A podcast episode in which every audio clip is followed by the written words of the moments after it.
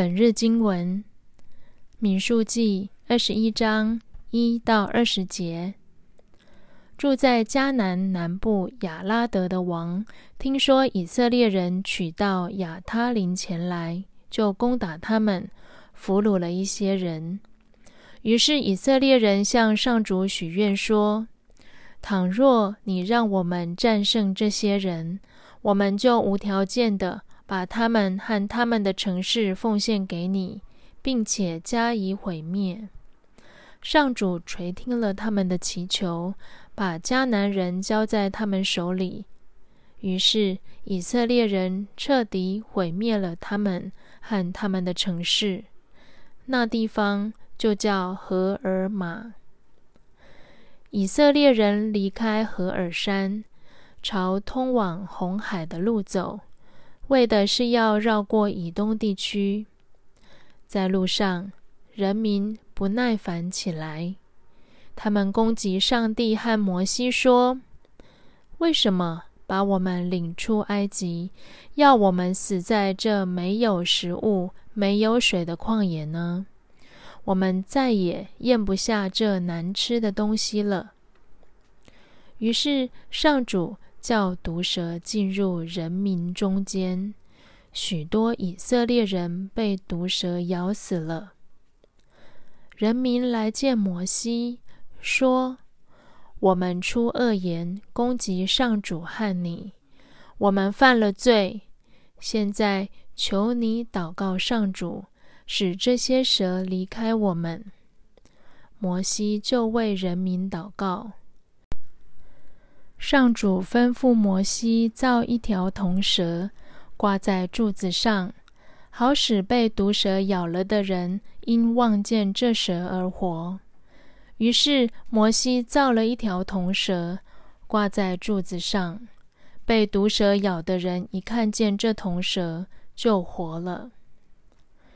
以色列人再往前行，在阿伯扎营，离开阿伯以后。他们在摩押领土的东边旷野里的亚巴林废墟扎营，后来又到撒列谷扎营。他们再从那里往前走，在雅嫩河北边的旷野扎营。这旷野延伸到亚摩利人的境内。雅嫩河是摩押人和亚摩利人之间的界限，因此。上主的战绩上说道：“苏法地区的瓦哈伯城、雅嫩河谷和深入雅尔城，并且伸展到摩押边界的斜坡。他们从那里到了一个地方，叫比尔，意思是井。上主在那里对摩西说：‘你去召集人民。’”我要给他们水喝。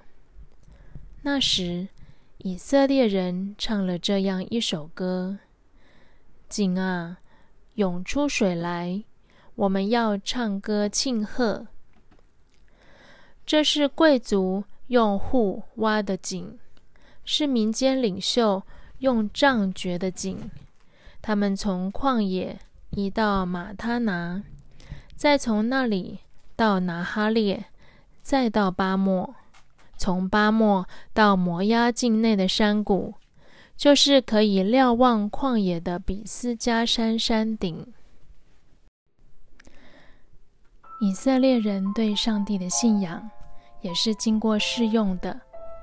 倘若你让我们战胜这些人，果然上主垂听了他们的祈求，把迦南人交在他们手里。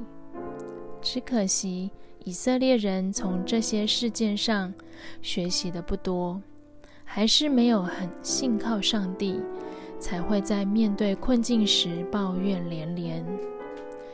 有人天生神力，信仰坚强，那是应该特别感谢上帝的。大部分的人的信仰都需要经过练习。累积成经验，日后遇到类似困难时，才懂得如何依靠上帝。这就是患难生忍耐，忍耐生老练，老练生盼望，盼望不至于羞耻。罗马书第五章三到五节。信仰要锻炼到老练的地步，才能在生活中运用自如。有时候我们埋怨信仰没用，其实应该怪自己。以色列人在经验到信仰的能力后，仍然抱怨，这让上帝生气，于是用毒蛇来管教他们。当他们再次在危难中求告上帝时，脾气超好的上帝又原谅他们了。于是，上帝叫摩西造了一条铜蛇，好使被毒蛇咬了的人因望见这蛇而活。铜蛇不是法器，本身没有法力。铜蛇是一条诫命。也是一项顺服的考验。以色列人必须通过这些关卡，前去望见铜蛇，上帝的医治才会发生。当时以色列人必然有人耍理性，直问说：“为何是铜蛇？木头做的不可以吗？”为什么要去望见铜蛇才能得救？直接把现金汇到我的银行账户不可以吗？